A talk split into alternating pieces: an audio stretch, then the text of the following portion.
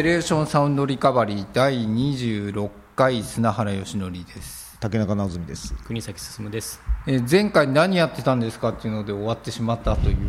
あの 感じで、まあそれなりに皆さんあのやはりいろんなことにその関係する時間を過ごしてたんでそれ話するだけでもあのまあまあ良い内容だったのかなっていうことで前回はあれで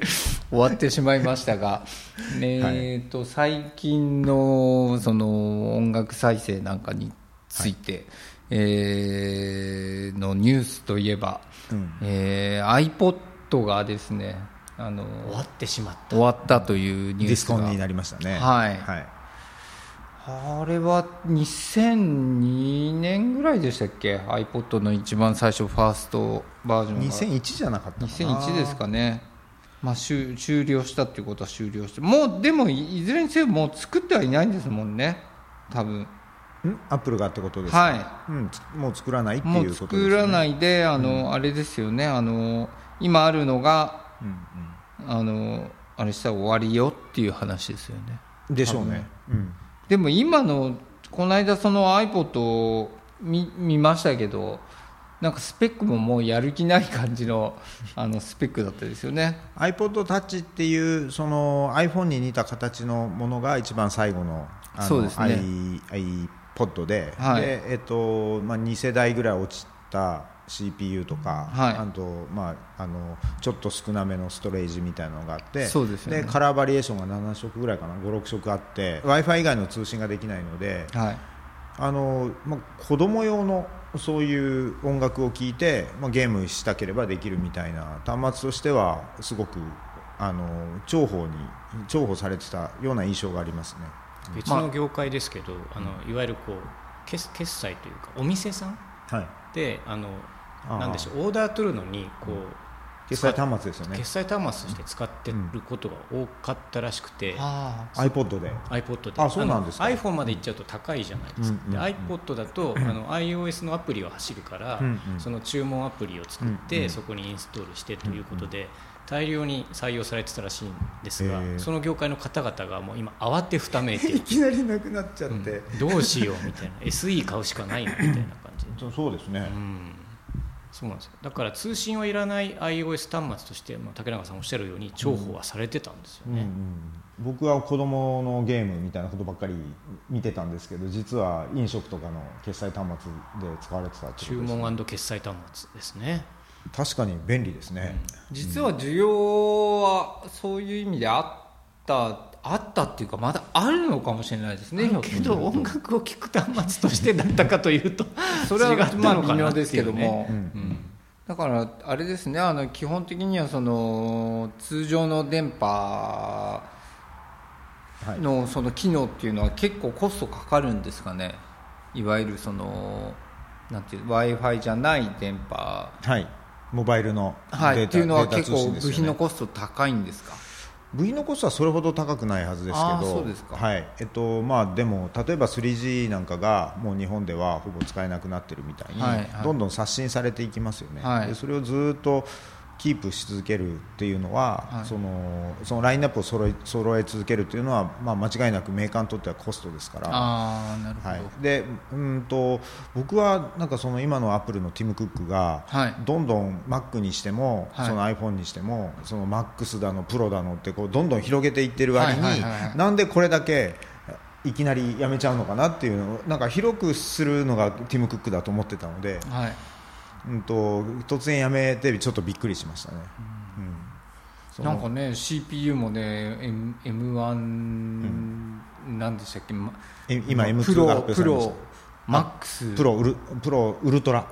ウルトラはい。っていうのが出たんでしたっけ、はでも、まマックスウルトラじゃなかったでしたっけ？えどっちでしたっけ、M1 プロプロ。ウルトラマックス？M1 プロ、M1 マックス、M1 ウルトラだじゃなないんかマックスは真ん中なんですね、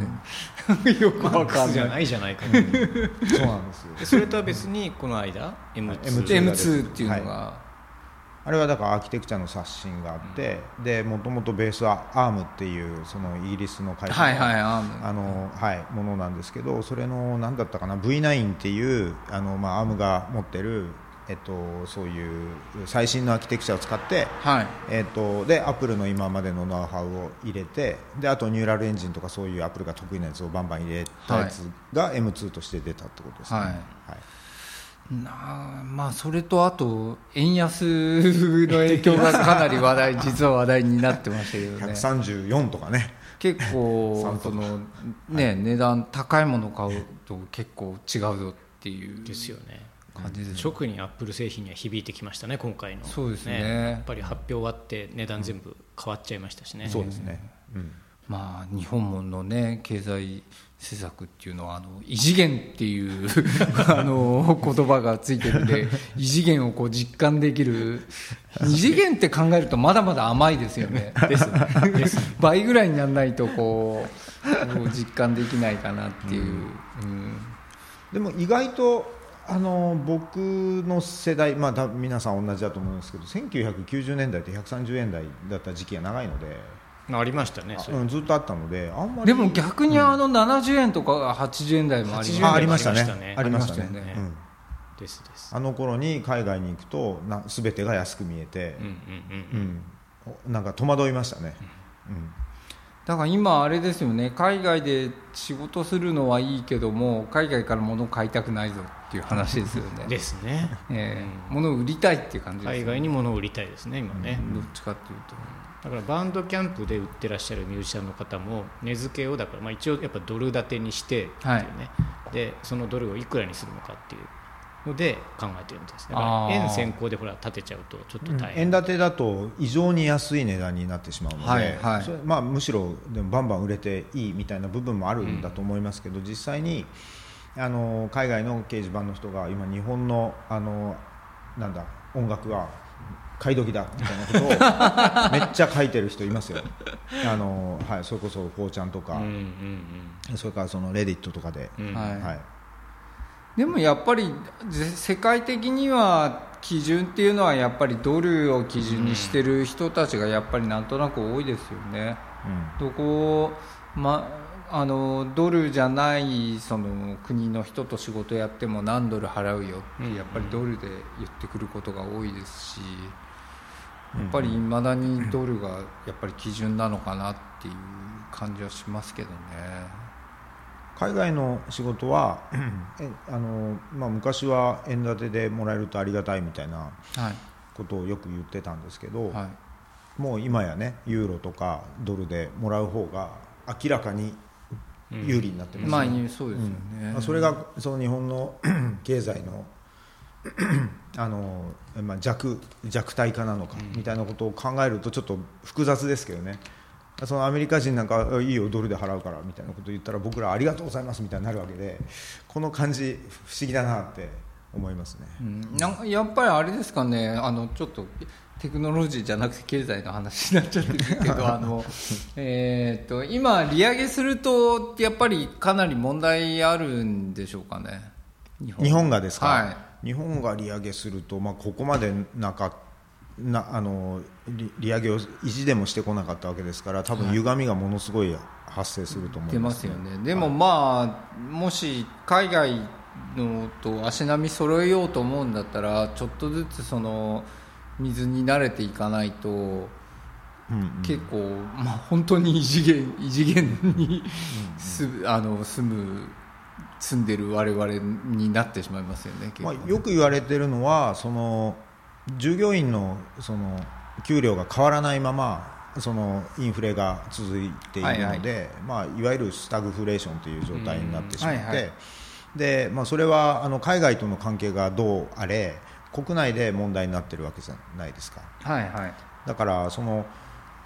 国内問題をまずどう解決するかみたいなことを、あのきちんとそのマクロ経済的な考え方で、えー、とし実行する人がはい。いないといけないんですけど、まあ、はい。日銀があんな感じで、でくまあクロちゃんが。そうクロちゃんが。で誰の言うことを聞いてるんだか分かんないですけど、まあ、よく言われるのは財務省がすごい頭がそういうあのトレンドになってるのではい全然ダメだっていうのがあのみんな諦めムードになってる原因にですよね。そうなんだ、で政治家でそれを勇気持ってやる人がいなくって、まあでね。でまさに今日ツイッターなんかで割と出回ってましたけど明石の市長さんがあの明石市内限定で、えっと、子供を増やすっていうことに特化したあの政策をたくさん打ち出してで実際その生何率でしたっけ？誕生率じゃなくて、えっと、出生率。出生率かが、えっと、0.3とか4とか上がったっていうようなことがあの明石市の市長はすごいよくやってる感じがするんですよね、そのことだけじゃなくて、うん、い。ろんなことに対して、はい、あのかなりその。なんていうんですかね周りの空気を読むんじゃなくて自分でこう正しいと思ったことをやってるっていう印象は、あの非常にあるんですけども。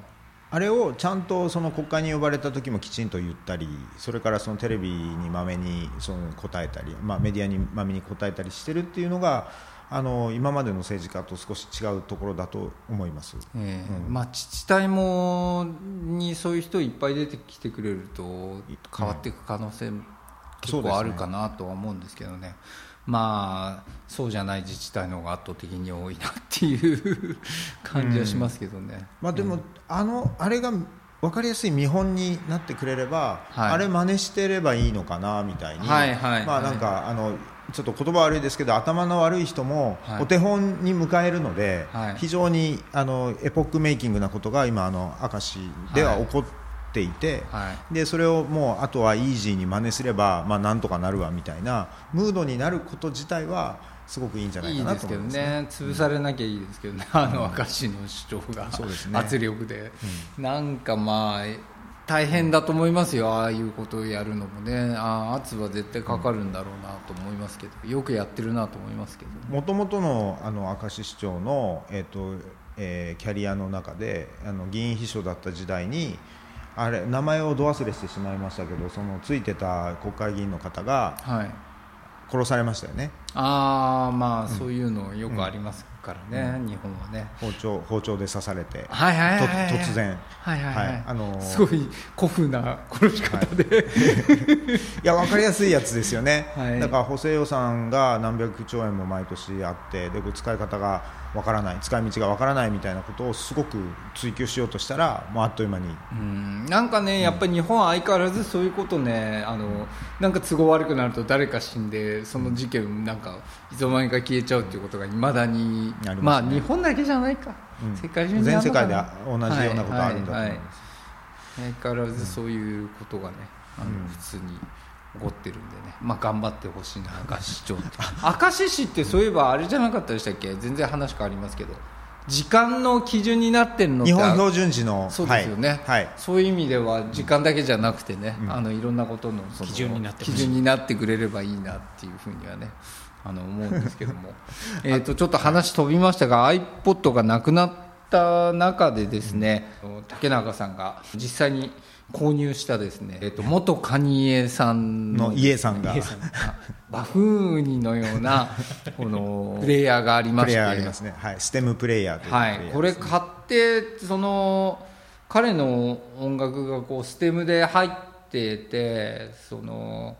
ただそれだけかよっていうまあそれ以外に使い道がないのかって思ってなんだ大したことないなと思ってたら実は他の曲もここに入れられるっていうことが一つ分かりまして、はいはいはい、さらにその入れた曲が勝手にステムになってくれるっていうこと勝手になるんですか？なるんですよ。だから人の曲、ビートルズの曲とか入れるとか U2 もですよ。U2 が。必ず U2 の曲に入れてもあの勝手にステムになってくれるっていう。どういうステムになるんですかそれなんかドラムと声と、うん、なんかそれ以外ベース。メロディーと。ベースメロディーみたいな、うん、勝手にステムになってくれるっていうことが分かって、うん、それはすごいです、ね、それはまあまあ大した、いやそれはそれなりな価値あるなって思って。あのね、女の子の声がアカペラみたいになりましたね。はい、ななってました。だからそういうエンジンがまあ入ってるんですか？ここに。あそこじゃなくてあの要はクラウド上に、はい、そのステムプレイヤーの、まあ、イギリスのメーカーの、えーと、サービスがあってでそこに一旦自分の手持ちの音楽をアップロードするんです。その通ちゃんのそうそうですと解析して、うん、ステムを作ってくれるそうです。ちょっと待ってねちょっと待ってねぐるぐるぐるぐるみたいになってで、えっと、4つのパートに分かれた音源が、落ちてきてで落ちてくるっていうのは別にあのあのなんかブラウザでなんか操作するわけではなくてブラウザでその、えっと、ウニをつないでおくと、勝手に 4, 4種類落ちてくるんです、あもうウニの中に、はい。もうそのファイルが映っている。移っていくんです、ほう。はい、でそれは一曲として扱われるのでそのあの、まあ、ちょっと分かりやすいとは言い難いインターフェースなんですけど なんかボタンを押したりするとその曲がボンって出てきてで上にライトがついてるセンサーがあるのでそれでこうあの撫でたりすると、まあフェーダーっぽい感じですね。フェーダーですよね、はい。フェーダーでえ全部上げとくと、つーちゃんのそそもそものもともとのミックスがそうですそう聞けて、です。はいそうです。はい。ほう。はい、で今誰の曲羊文学でした羊文学とあとあのマリンさんの曲が入ってます、あそうですあの同じ事務所なんですけど、まあそれはいいとして。事務所事務所を意識して。っていうかマネージャーも一緒なんですけどでした。まあ、それはいいんですけど。あの えーっと、さっき僕それでいじったんですけど女性のボーカルだけがこう残るとか、ドラムだけが残るっていうことがちゃんとあの確認できましたんで、あの本当にねあのバカにしてごめんなさいっていう。すごい機会だったんですねいや意外にそのすごい機械なのと、こう分かりにくいインターフェースなのは、これまあだからもっと感覚的にや使ってほしいっていう、まあ、このウニの形であるとかこの一見分かりづらいそのフェーダー機能みたいなのは、多分本当にだから、まあ、3歳4歳の子が触ってもなんとなくその、触ってれば何が起こるか分かるよっていうそうですね。ようなものなんじゃないかなっていう、触ってるうちに何かが起こるっていうようなことを狙ってるんだと思います、そうですよね、はい。その音楽って最初に聞いた時にあの楽器とかやってないと別々に聞こえないじゃないですか楽器ごとに、はいはいはい、あの塊として聞こえる、はい。そうですね。んか楽器を自分で始めるとあ、ドラムとベースとギターとキーボードがいるって、はい。ややんない人ってずっと気づいてない可能性あるわけなんですけれども そうですね。このウニがあれば子供が触ってて、あこういうふうにバラバラの音で一つの音楽が出来上がってるレイヤーなんだだなっていう、まあ、まあ幼少期に気づく可能性がありますよね。はいもうドラムとボーカルだけにするとねドンドンドンに声がわーって乗っかってくるみたいなのはちょっとその新鮮な響きが子供にはあると思いますね、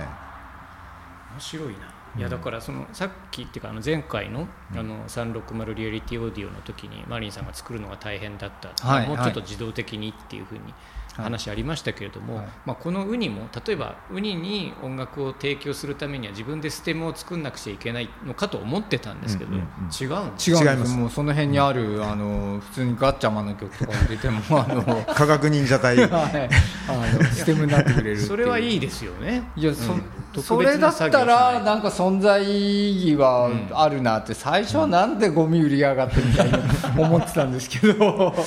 でまあなんか心理的な障壁になるのは中にその入ってるイエさんの「ドンダ」とか「ドンダ2」とかのアルバムを消すには忍びない感じがするんですよね。消せるんですか？消せます。そこは U2 とちょっと違う。そう U2 とは違うところです。ねああなるほどこの間の iPhone の中の iPod のあれ整理してて、なんか一回全部消したら U2 だけ残ってて面白かったですけ？どその話しませんでしたっけ？いやあの初めて聞きまああー一回ちょっと全部消したんですよ。なんかぐっちゃぐちゃになったからこれ一回全部消してもう一回入れ直したらどうなるだろうと思ってやってみたら最後に残ったのが U2 っていう。いい話ですね、それね。すごい、ね。それはあの作り話じゃないですよ。あのこれはすごい。ですよ、す本当作ったみたいな話ですけどえねーでも残ってましたあのでも、イエさんは消せるんですね。消せます。偉いですね。そこねは。だからその全部消して自分のお気に入りのアルバムをうん。集中して聴く、あの8ギガバイトしかないんでその容量しかないん。ですけど、それに特化したプレイヤーとして生まれ変わらせることもできます。面白い。単純にこの機械の中に自分のアルバム入れて売ってるだけじゃないよっていう話ですよね。うんその技術っていうんですかね、はい。とハードのなんていうんですかこう感覚的な、うん一見なんだか分かんないものっていう、ハプティックとかね、ねなんかそういう研究があのいっぱいされてますけどその体験は触覚とか、ねあの聴聴覚だけじゃなくていろんなことからやってくるみたいなものをあのやろうとしてる感じがしますね、すごいな。イエさんが。これ子供供に触らせたい感じがするんですよ、あの保育園とか幼稚園とかに持って行って、なんか曲入れといて、子供に遊ばせるとどういうふうになるのかなっていうのはすごく興味がありますね、普通に投げたりとかもできそうですね、まあ、これ多分投げても ちょっとウレタンっぽくなってるんで、なるほど。子供の力でポロって投げたぐらいでは壊れない、ね、壊れないと思います、はいまあ、こう例えば iPhone をさすがにこう投げると危ないです。すごいボコっていう、あのあの野坂昭之が大島渚をマイクで叩いた時のような音がしますけど このあのウニはあの、全然それ大丈夫な感じしますけど、ね、まあ、重量感はありますけどね、うん、そのバランスがいいので iPhone をなんか足の上に落としたら痛いってなるじゃないですか。でもこのウニはね痛くないです形もね、そあの丸っていうんですかねちょっと円盤のような形なので、そのぶつかった時に衝撃もそんなにないかなっていう感じもしますし、であとちゃんと作ってるなと思ったのはあの端子が USB-C なんですね。ほう。あそうですね、はい、USB-C です。いの。はい、しかも、うん、あの一応イヤホンミニジャックもついてますね、であのこの手の機械って大体あのマイクロ USB がついてることは多いんですよ。でまあ、それがいいか悪いかみたいなことは、まあ、あるんですけどなんか回路があの IC じゃない LSI が古いとかうん、なんかそのえっと、デバイスを設計している人がなんか、まあ、決まったルーティンで今まで作ったものをそのまま適用するとそうなっちゃうんですけどこれちゃんと作ってる感じがするんですよね。いや前の収録は申し訳なかった気がしましたね。前の収録？ああ散々文句言ってるんですよゴミゴミみたいなウニみたいなもの売り上がってっていう。ちゃんと触って実物をね。はい。そうですね。触ってただなんかあのー子供にやっぱりちょっと触らせてみたいっていう感じがするんですけどなんか多分買ってる人は大人ばっかりのような気がするんですよね。でしょうね、うん、なんかあのどっかそういうあの保育園とか幼稚園とかでね、うん、20個ぐらい買ってこう、うん、子供に自由に遊ばせて何が起こるかとかあのそういうことをやってもいい感じがしますけどね,、で頑張ればなんかそれを一斉に同期させるみたいなこともできなくないような気がするので Bluetooth 使えば。Bluetooth 入ってんでしたっけ？これ。入ってますよね。入ってます。はい。そっかうん、とかそういう意味で、えっと、ちょっと興味深いものでうん、でえっと、アルバムを売るっていう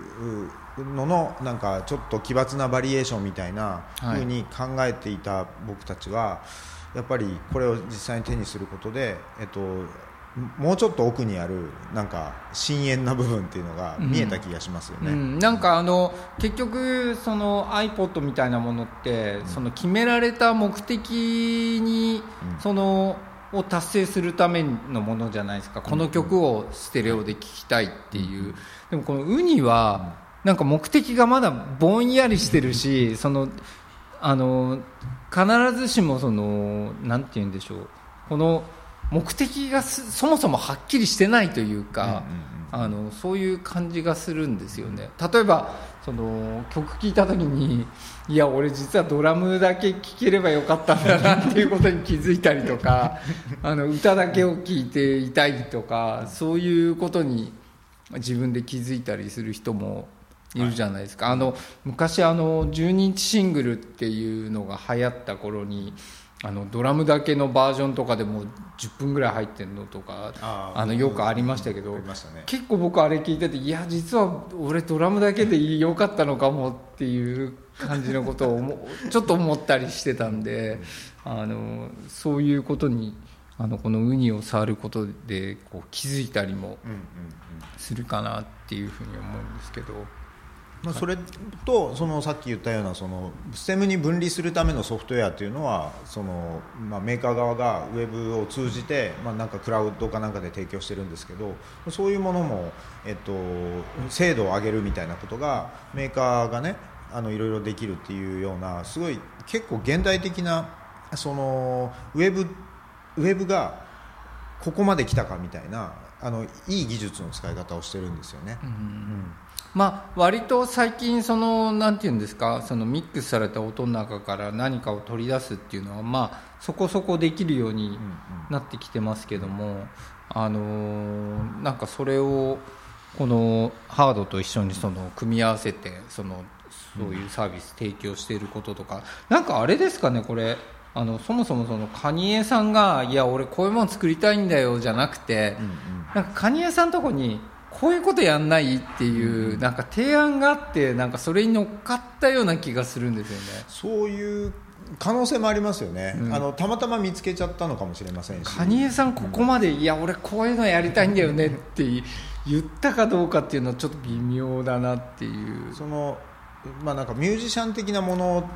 ではあんまりないように見えるので、はい、なんかそういう子どもたちの教育なんかも含めた、うん、あの割とデバイスに対して愛着のあるような人が、うんうん、まあ、たまたまその家さんと出会ったみたいな感じがしますね。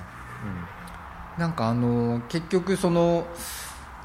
なんて言うんだろうな。あの昔こういうエアエアパッキンっていうんでしたっけ？あのプチプチ潰すような、はいはいはい、ストレス発散みたいなので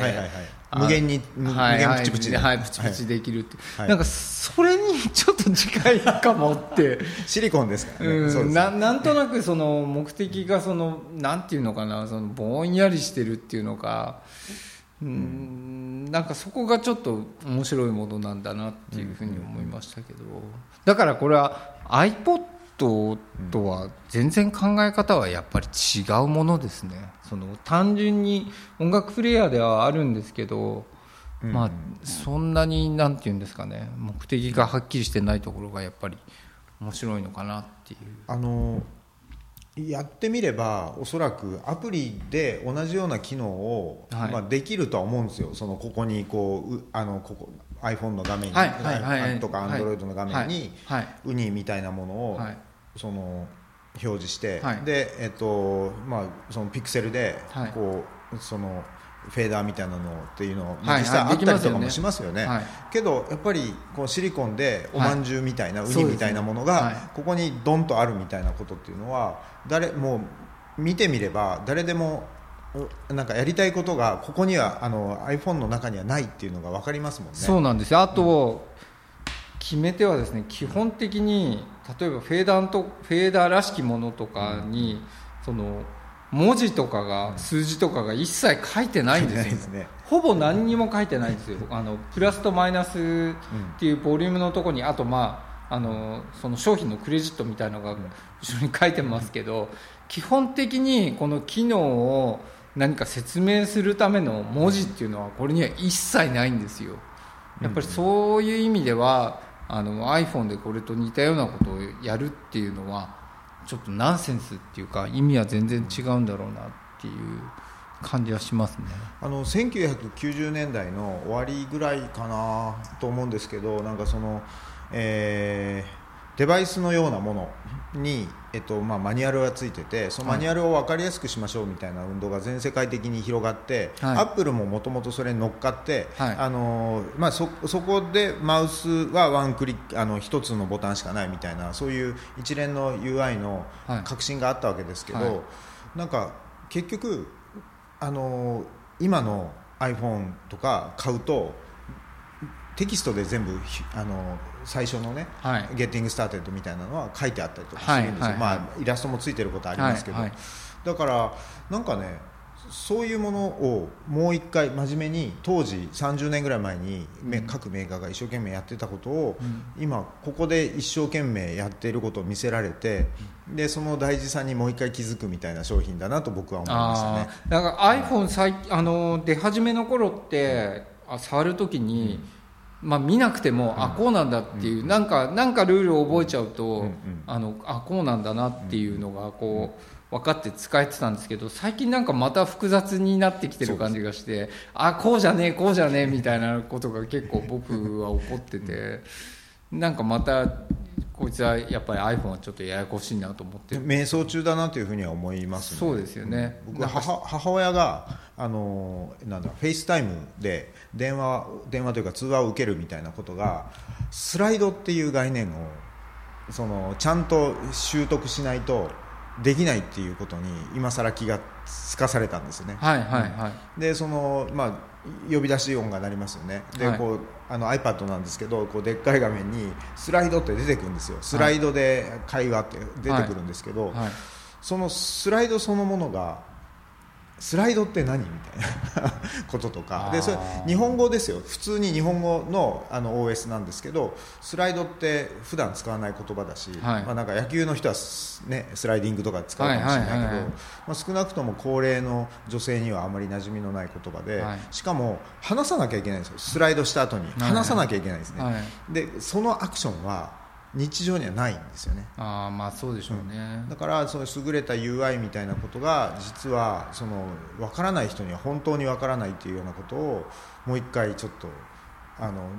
なんていうか見直す時期に僕は来てますね、うん、逆にあの、そのなんていうんですかね幼少時代からえー、その iPad とか iPhone に触れてた子供とかが、はい、こう本をスライド紙の本をこう スライドしてしてるっていうそれそういうなんかどあの映像見たことありますけどね。とりあえず何でもスライドしてみるっていう何か起こんないかっていう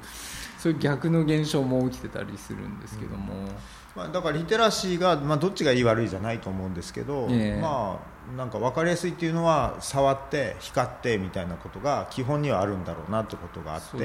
で、ね、このこのこのこのね有機 EL のあの iPhone の画面なんかは高度に抽象化されているので、はい、知らないうちに僕ら慣れてしまったんですけど、はい、あの全く触れたことない人にとっては謎の表示がたくさん、ね。うん、っていうようなことをその母親の目になってみると確かにそうだってあの、うん、ですから今のその iPhone のその画面っていうのは iPhone が出た時からあり割とこう使い続けた人に最適化されてる感じがするんですよねただ、本当に iPhone 最初に出た頃は触ったことない人に最適化されてたと思うんですよね。そうですね。うんなんかだから iPod なんかの初期のバージョンはホイールっていう物理的なインターフェースを使ってたんですよね。そうですよね。うん、なんかまあそれ最初のそのシンプルさっていうのは、あのだいぶなくなってきた感じがするんで、うんうん、なんかもう一回そこに戻ってほしいな、うん、戻って考えてほしいなその良さも考えてほしいなっていうふうに思いますね。そうですね。あのステムプレイヤーべた褒めなので一つ難点を挙げると、はい、あのウェブブラウザで、はい、だああのアップロードとかするんですが、はい、そのアップロードした曲がそのイエさんのアルバムについてはアーティスト名イエ。でアルバム名「ドンダ」とか「ドンダ2」とか分類されるんですけど、はいはい、あの僕が少なくともフラッグで上げたあのマリンさんの音源は、はい、マリンとも出ず、はい、曲曲名はそのファイル名だけが認識されて、で同じアルバムから、もう1曲上げてもバラバラのものとして見えるんですよね。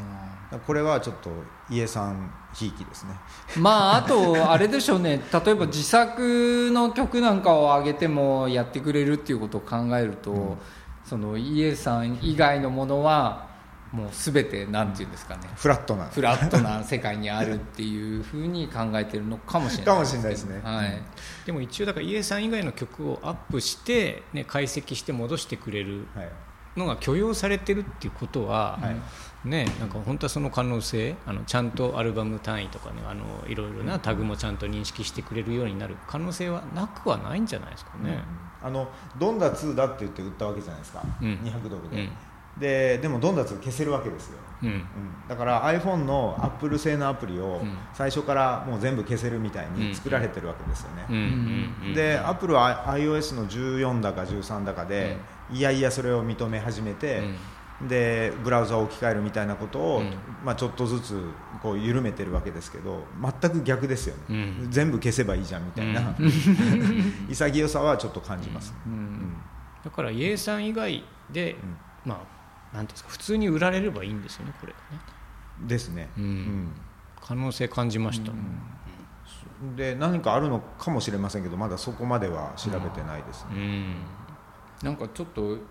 YouTube とかで検索してみてこれどういうふうにみんな触ってるのかっていうのを見てみるのは面白いかもしれない、ね、YouTube はあるのかな？どうなんだろう。いやあげ多分買ってこんなことやってるよって言ってあげてる人いそうじゃないですか。あのいくつかえっとまあ、いわゆるテキストのニュースメディアで、はい、えっと、これを実際に買ってみたみたいなものを見たんですけど、はい。えー、とまともなここまでちゃんといあの説明をするようなものは一つもなかったんではい。だから本邦初かもしれません。そうなんだ。ステムプレイヤーを初回まで言う、買った人は、まあ、ある種前も言いましたけど投機目的だったりしてる人がほとんどなのかもしれないですよね、うん。アイテムとして。転売ですか、うん。転売、まあ後に後にあのプレミアがつくぞだろうっていうということで開封もしないままの人もいるかもしれないですよね。うんうん、ああそうか。うん。そのまま買ったまま置いてあるっていう、あんまりでもあのちゃんとしたあのかっこいいパッケージングではなかったですよね。値が上がりそうな感じはしない。あんまりあのあまあでもアメリカからボンと送られてきただけなんで、うん。うんうんまあ、封筒の中にいきなりその肌色の四角いケースがこれ入ってる。何の説明もなかったら なんだか本当に分かんないですよね。とね。音楽プレイヤーかどうかも分かんない、ね。なんかバッテリーかな？みたいな、うん。モバイルバッテリー見えますよね。あとあとはあのハードディスクみたいな、はいはいそはいはいのね SSD とかハードディスクみたいな、記録媒体かなみたいな、うんうんでもなんか頑張ってその外装のケースは作ったんだろうなっていう感じはするんですよ、でもちょっとあの触り心地とかしま閉まって開ける感じとかがなんか安いんですよね。ちょっと可愛いっていう、まあこう謎が多い謎が多くてまあ面白いことは面白いちょっですねとどっかはねちゃんとねもっと投資してあげて、はい。ねドーンと売り出してあげればっていう。う、ん。ね。まあ、そういうあの僕らがこのエピソードの最初の方に言っているような音楽の楽しみ方をできるような人にとってはうん。いいでしょうね、うん。汎用プレイヤーとしても使えるような。いや俺これ何の説明もなくこれ受け取ったらこれ何だと思うだろう 最初開ける前これ何だろう石鹸かな石鹸の匂いと石かしそうだな。鹸っぽいですね。石鹸かなとか思っちゃっでその色にはならないですよね、はい石石鹸だったらね。た、だって匂いしそうだもんこれ開ける開けたらうわって。いや買ってよかったですよ。だから。まあすごい面白い。これを聞いた方があのもし興味が出たら、まあえっと、僕の体験だと10日ぐらいで着きました。ああそうです、あまだ買えるんですねまだ買えるんじゃないかな。買えるんだ。うん。ででもまあ、あの今円安なので確かに。僕の買った時よりはあまあそのそっか今、めっちゃ高くなってるんじゃないですかね、うん。送料込みで240ドルぐらいでしたから、うん。まあ、異次元に生活するっていうのは大変なことだなっていう、ね実感しま すね。はい、そういうことですね。